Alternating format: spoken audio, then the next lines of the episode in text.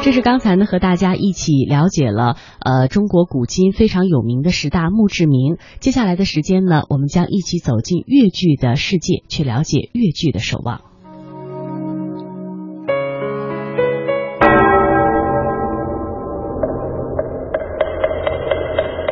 古与今文化碰撞，雅与俗相得益彰。与古人对话，和文化同行。这里是中华风雅颂。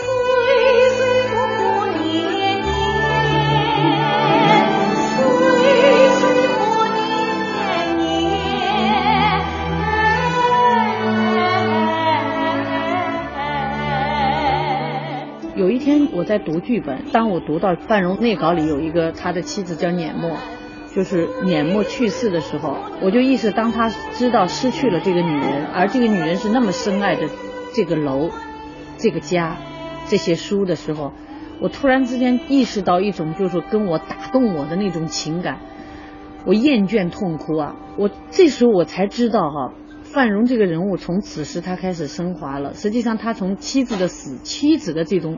生存状态、生命意识，他意识到原来我自己也是深爱着这个楼、深爱着这些书的，才能够在这么艰辛的环境当中，他依然做着，就是说祖先们传给他的这件非常艰难的这样的一个沉船的使命。所以这个时候，我就突然意识到，就是说，哎呀，范荣守着这个楼、守着这些书，不就像我今天守着越剧、守着这方舞台一样吗？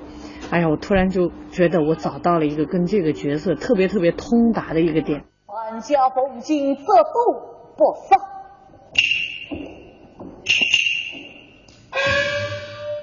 恐怕是这方不足吧？我我我差多少？不是明亮不够啊！大，正好堆在我手上，一个节奏里的。不是的，这是一个节奏里的。从二零零一年开始，毛卫涛和他的浙江小百花越剧团就不断的打磨着藏书之家。几易起稿，今天的演出已经焕然一新了。剧中范荣对书楼的一腔执着也凸显得越来越鲜明。学者余秋雨的文化苦旅中这样写道：“天一阁不只是一个藏书楼。”它实际上已经成为一种极端艰难又极端悲怆的文化奇迹。舞台上的范荣守着书楼，舞台下的毛微涛守着乐曲。粗粗归纳，竟然发现毛微涛与范荣有着惊人的共通点。我们的越剧没有被中断，有我们这样一些人在那里沉传的时候，我觉得这个价值将是无穷大的。我就觉得，正因为自身有一种自己就说立身、立德、立言的这样的一种对自身的要求，我才能够这样坚持下去。嗯，不被人理解的时候，我就觉得这个东西没办法，道不同不相为谋嘛。那么当缺钱的时候，我会为了改变生存，或者说凝聚更大的这些嗯团队精神啊，从业人员的一种敬业。这样一种一种力量和精神的时候，我就会想办法去努力去改变这种环境。前几年可能我只是通过改变我自身，这个五年来当了团长以后，我就是去改变这个团队。所以我在想，就当然我们不能去跟现在的这种主流文化感、影视啊、歌曲啊这些可能还不能相提并论，但是我觉得我们不算贫穷了。我们的演职员有好多人都买了车了，所以我们这个戏其实也是用这样的一种窘迫生活的窘迫，不被理解，呃，然后就中间也有犹豫，也有怀疑，呃，也有想放弃，同时让你通过这个事件、那个事件之后，让你更坚定自己的信念，我必须这样做下去。其实。常熟之家范荣这个人物，从这个感性上面，他是跟我是真的是最相通的一个角色。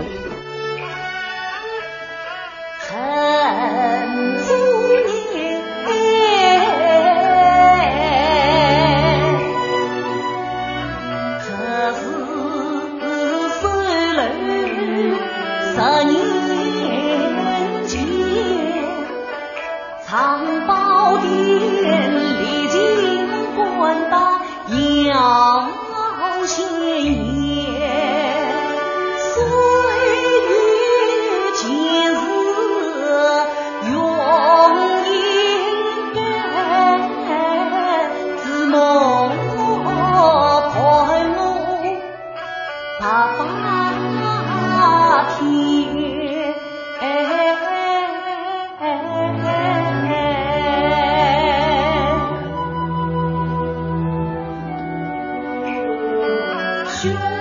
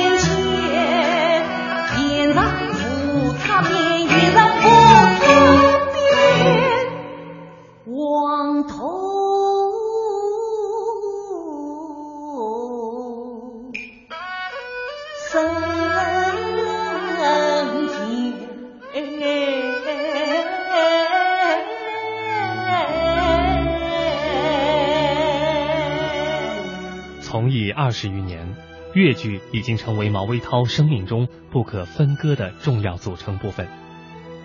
说起越剧目前的困境和自身的心灵感受，毛威涛用寂寞的坚守、艰辛的守望、痛苦并快乐着来评价和概括。确实。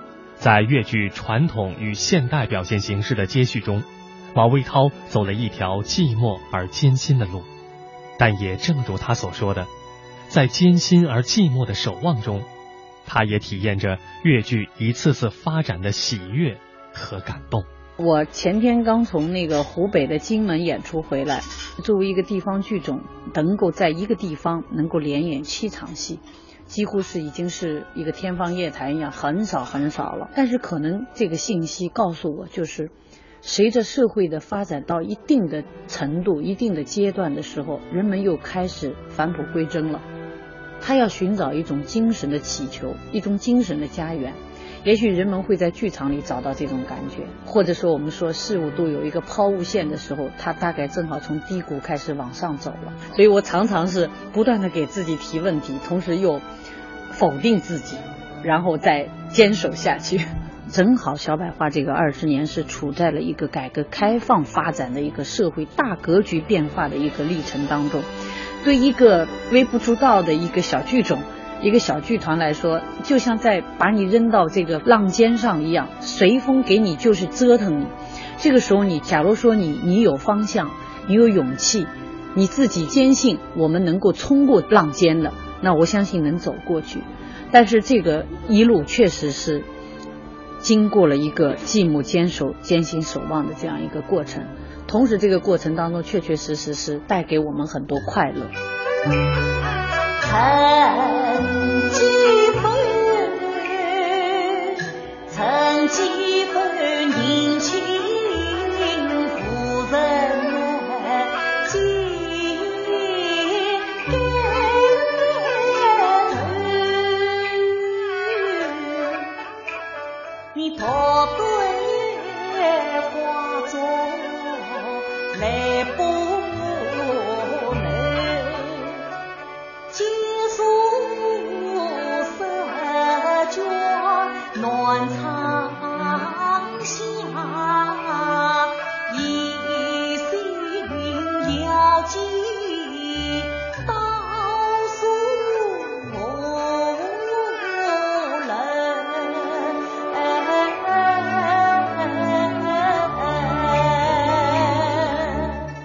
二十世纪九十年代，随着社会和文化的剧烈转型，传统文艺形式普遍遭遇到寒流，越剧也不能幸免。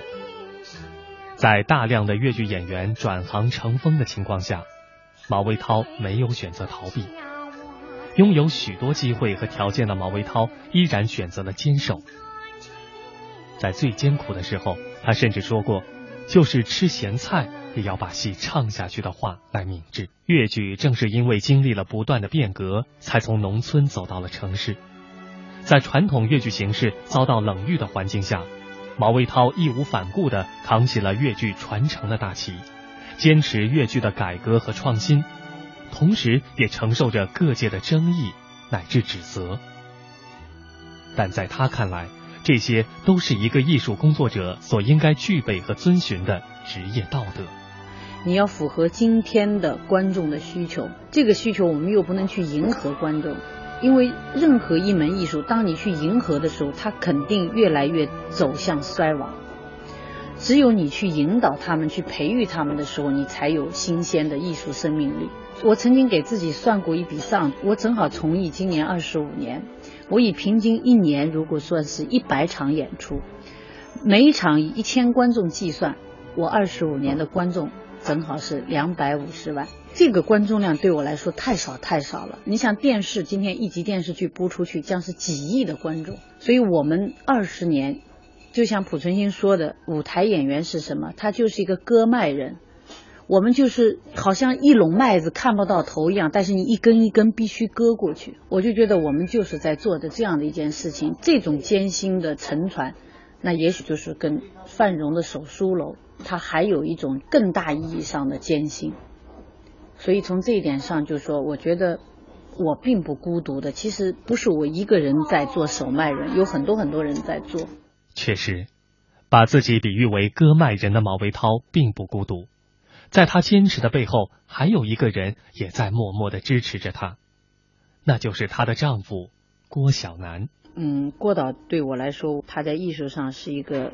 非常志同道合的一个合作伙伴。换句话来说，实际上郭导在帮助着我实现着我自己的一种艺术理想。我第一次就跟他合作的时候，是当时我们创作想搞一个兰陵王，郭导就说他希望我通过一个戴面具的角色，把你原来那个就观众啊痴迷你的那个英俊潇洒的那张脸没有了，你还有没有能力去驾驭塑造一个角色？我当时我听完这个话的时候，我就觉得这正是我所祈求的，从。表演的这种人文追求上，我觉得这是我企及的。我希望能够超越自身。我有次开玩笑，我跟郭导说：“我说如果说没有你的好的创意，你没有你在那里，就是说帮助着我做这些，我说我可能就真的无法去实现我自己的这种理想。”那么从家庭上或者说生活上来说，郭导大概是应该说是最最懂得我的一个人吧。他比方说在。金鹰奖当中说到，就是说他为越剧一生伤痛。我相信他指的伤痛不仅仅指皮肉之痛啊，肯定还觉得是承载的这种精神压力啊、心理压力，就是等等，呃，包括就不被人认同、不被人理解时候的那种。有的时候我也会被一些非常世俗的东西会受诱惑。有的时候我想，哎，给自己去挣点零花钱，有走穴啊什么，我就特别想去，就说有几个演出也给自己就是挣点小外快吧。郭导这个时候就会说不去了。太累了，你就休息吧。我就特别特别感激他，我只是希望我调整好自己，不要太累。用他的话来说，就是今天少做了，就是为了明天的多做；今天多做了，就是明天就少做了。所以他说，你让自己的艺术生命延长一些。所以，嗯，不管是工作上还是生活上，一直一直挺支持我，同时。也给我很多帮助。人家说毛涛，你是一个什么样的妻子？我说我是一个会为丈夫挤好牙膏的妻子。唐苏城。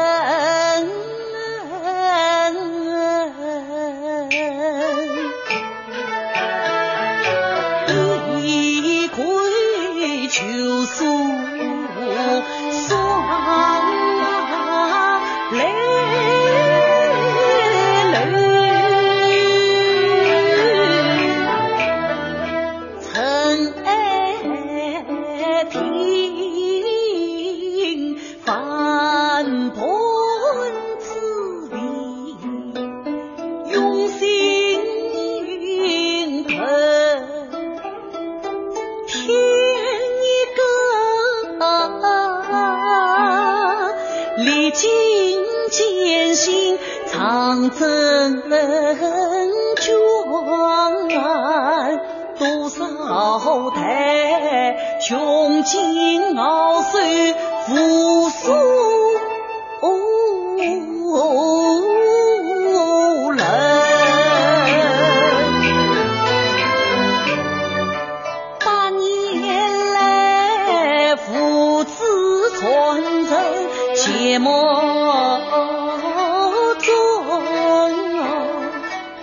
年来儿孙留下千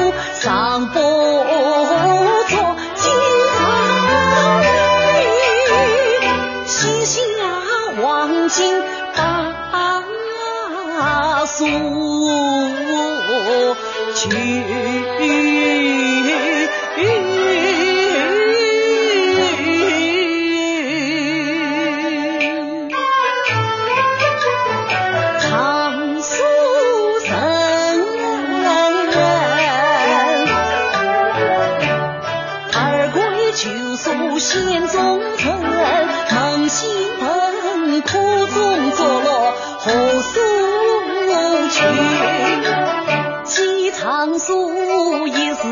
一句且为所，换长书一张一，但为句，故长书一册一卷，原